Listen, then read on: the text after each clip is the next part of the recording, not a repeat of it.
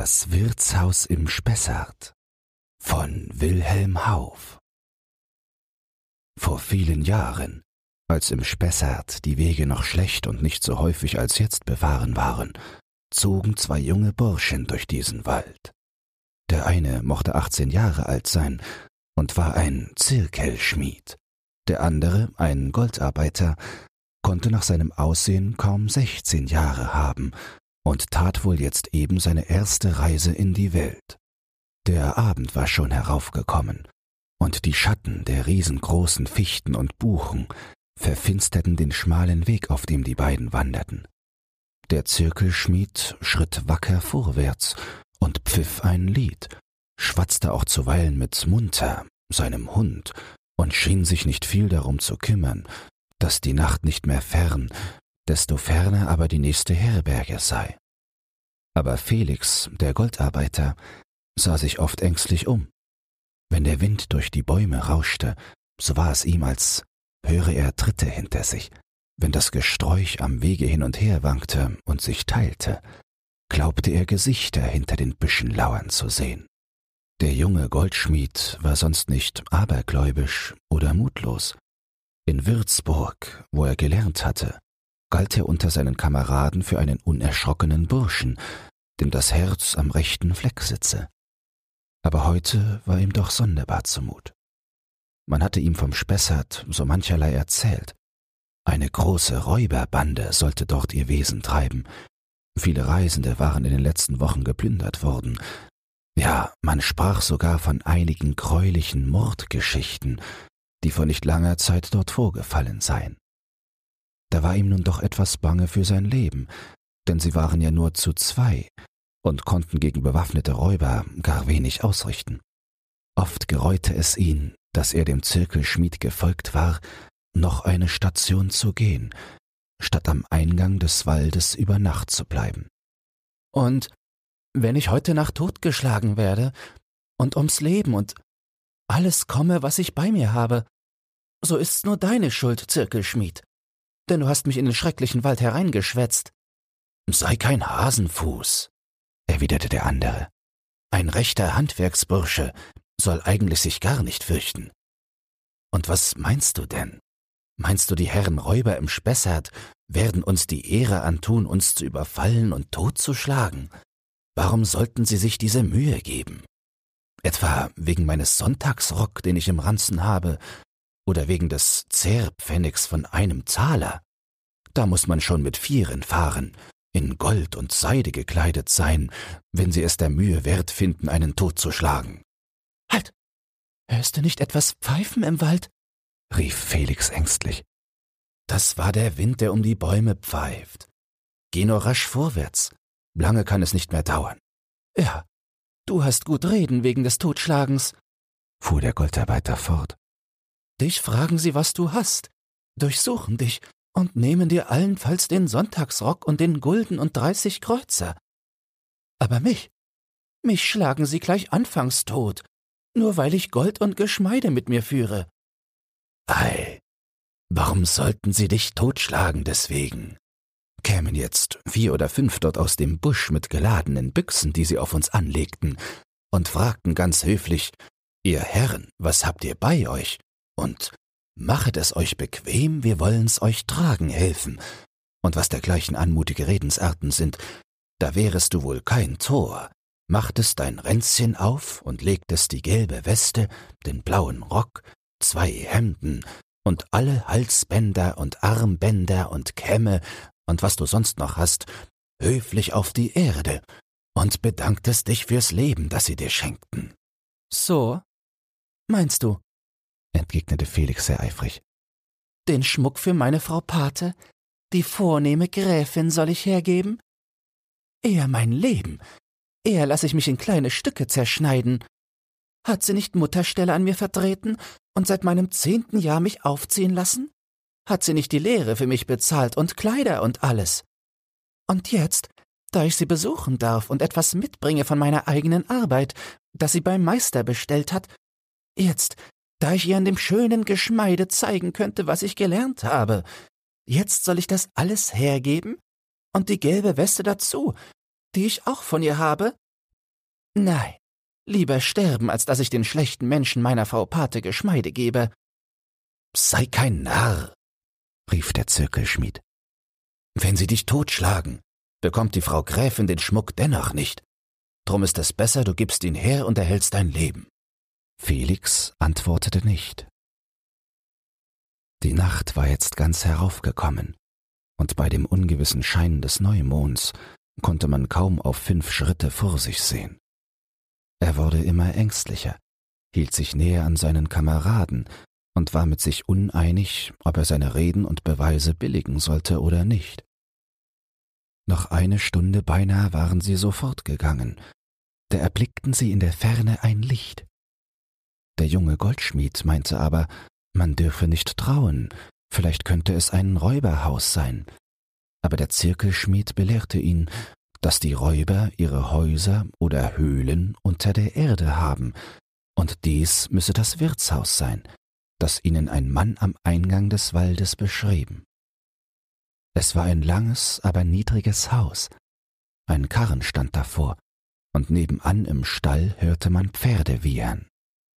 Der Zirkelschmied winkte seinem Gesellen an ein Fenster, dessen Laden geöffnet waren. Sie konnten, wenn sie sich auf die Zehen stellten, die Stube übersehen.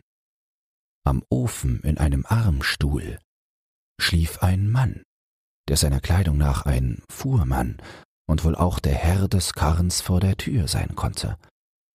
An der anderen Seite des Ofens saßen ein Weib und ein Mädchen und spannen. Hinter dem Tisch an der Wand saß ein Mensch, der ein Glas Wein vor sich, den Kopf in die Hände gestützt hatte, so dass sie sein Gesicht nicht sehen konnten. Der Zirkelschmied aber wollte aus seiner Kleidung bemerken, dass es ein vornehmer Herr sein müsse. Als sie so noch auf der Lauer standen, schlug ein Hund im Hause an. Munter, des Zirkelschmieds Hund, antwortete, und eine Magd erschien in der Türe, und schaute nach den Fremden heraus. Man versprach, ihnen Nachtessen und Betten geben zu können. Sie traten ein und legten die schweren Bündel, Stock und Hut in die Ecken und setzten sich zu dem Herrn am Tische. Dieser richtete sich bei ihrem Gruße auf, und sie erblickten einen feinen jungen Mann, der ihnen freundlich für ihren Gruß dankte. Ihr seid spät auf der Bahn, sagte er.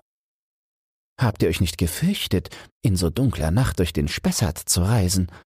Ich für meinen Teil habe lieber mein Pferd in dieser Schenke eingestellt, als dass ich nur noch eine Stunde weitergeritten wäre.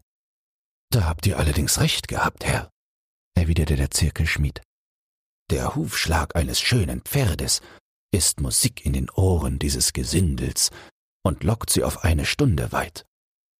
Aber wenn ein paar arme Burschen wie wir durch den Wald schleichen, Leute, welchen die Räuber eher selbst etwas schenken könnten, da heben sie keinen Fuß auf. Das ist wohl wahr, entgegnete der Fuhrmann, der, durch die Ankunft der Fremden erweckt, auch an den Tisch getreten war. Einem armen Mann können sie nicht viel anhaben seines Geldes willen. Aber man hat Beispiele, dass sie arme Leute nur aus Mordlust niederstießen oder sie zwangen, unter die Bande zu treten und als Räuber zu dienen. Nun, wenn es so aussieht mit diesen Leuten im Wald, bemerkte der junge Goldschmied, so wird uns wahrhaftig auch dieses Haus wenig Schutz gewähren. Wir sind nur zu vier und mit dem Hausknecht fünf, wenn es ihnen einfällt, zu zehn uns zu überfallen, was können wir gegen sie? Und überdies, setzte er leise und flüsternd hinzu, wer steht uns dafür, dass diese Wirtsleute ehrlich sind? Da hat es gute Wege, erwiderte der Fuhrmann. Ich kenne diese Wirtschaft seit mehr als zehn Jahren und habe nie etwas Unrechtes darin verspürt. Der Mann ist selten zu Hause. Man sagt, er treibe Weinhandel. Die Frau aber ist eine stille Frau, die niemand Böses will. Nein, dieser tut ihr Unrecht, Herr. Und doch, nahm der junge vornehme Herr das Wort, Doch möchte ich nicht so ganz verwerfen, was er gesagt. Erinnert euch an die Gerüchte von jenen Leuten, die in diesem Wald auf einmal spurlos verschwunden sind. Mehrere davon hatten vorher gesagt, sie würden in diesem Wirtshaus übernachten, und als man nach zwei oder drei Wochen nichts von ihnen vernahm, ihrem Weg nachforschte und auch hier im Wirtshaus nachfragte, da soll nun keiner gesehen worden sein. Verdächtig ist es doch. Weiß Gott, rief der Zirkelschmied, da handelten wir vernünftiger, wenn wir unter dem nächsten besten Baum unser Nachtlager nähmen, als hier in diesen vier Wänden, wo an kein Entspringen zu denken ist, wenn sie einmal die Türe besetzt haben, denn die Fenster sind vergittert. Sie waren alle durch diese Reden nachdenklich geworden. Es schien gar nicht unwahrscheinlich, dass die Schenke im Wald, sei es gezwungen oder freiwillig, im Einverständnis mit den Räubern war. Die Nacht schien ihnen daher gefährlich, denn wie manche sage, hatten sie gehört von Wanderern, die man im Schlaf überfallen und gemordet hatte. Und sollte es auch nicht an ihr Leben gehen, so war doch ein Teil der Gäste in der Waldschenke von so beschränkten Mitteln, dass ihnen ein Raub an einem Teil ihrer Habe sehr empfindlich gewesen wäre. Sie schauten verdrießlich und düster in ihre Gläser. Der junge Herr wünschte auf seinem Ross durch ein sicheres offenes Tal zu traben, der Zirkelschmied wünschte sich zwölf seiner handfesten Kameraden mit Knütteln bewaffnet als Leibgarde. Felix, der Goldarbeiter, trug bange mehr um den Schmuck seiner Wohltäterin als um sein Leben. Der Fuhrmann aber, der einigemal den Rauch seiner Pfeife nachdenklich vor sich hingeblasen, sprach leise Ihr Herren, im Schlaf wenigstens sollten Sie uns nicht überfallen. Ich für meinen Teil will, wenn nur noch einer mit mir hält, die ganze Nacht wach bleiben. Das will ich auch. Ich auch, riefen die drei übrigen. Schlafen könnte ich doch nicht, setzte der junge Herr hinzu. Nun, so wollen wir etwas treiben, dass wir wach bleiben, sagte der Fuhrmann. Ich denke, weil wir doch gerade zu vier sind, könnten wir Karten spielen. Das hält wach und vertreibt die Zeit. Ich spiele niemals Karten, erwiderte der junge Herr. Darum kann ich wenigstens nicht mithalten. Und ich kenne die Karten gar nicht, setzte Felix hinzu. Was können wir denn aber anfangen, wenn wir nicht spielen? sprach der Zirkelschmied. Singen? Das geht nicht und würde nur das Gesindel herbeilocken, einander Rätsel und Sprüche aufgeben zum Erraten. Das dauert auch nicht lange. Wisst ihr was? Wie wäre es, wenn wir uns etwas erzählten? Lustig oder ernsthaft, wahr oder erdacht, es hält doch wach und vertreibt die Zeit so gut wie Kartenspiel. Ich bin's zufrieden, wenn ihr anfangen wollet, sagte der junge Herr lächelnd. Ihr Herren vom Handwerk kommet in allen Ländern herum und könnet schon etwas erzählen, hat doch jede Stadt ihre eigenen Sagen und Geschichten. Ja, ja, man hört manches, erwiderte der Zirkelschmied. Dafür studieren Herren wie ihr fleißig in den Büchern, wo gar wundervolle Sachen geschrieben stehen. Da wüsstet ihr noch Klügeres und Schöneres zu erzählen, als ein schlichter Handwerksbursche wie unser einer. Mich müsste alles trügen. Oder ihr seid ein Student, ein Gelehrter. Ein Gelehrter nicht, lächelte der junge Herr. Wohl aber ein Student und will in den Ferien nach der Heimat reisen. Doch was in unseren Büchern steht, eignet sich weniger zum Erzählen, als was ihr hier und dort gehört. Drum hebet an. Noch höher als Kartenspiel, erwiderte der Fuhrmann. Gilt bei mir, wenn einer eine schöne Geschichte erzählt.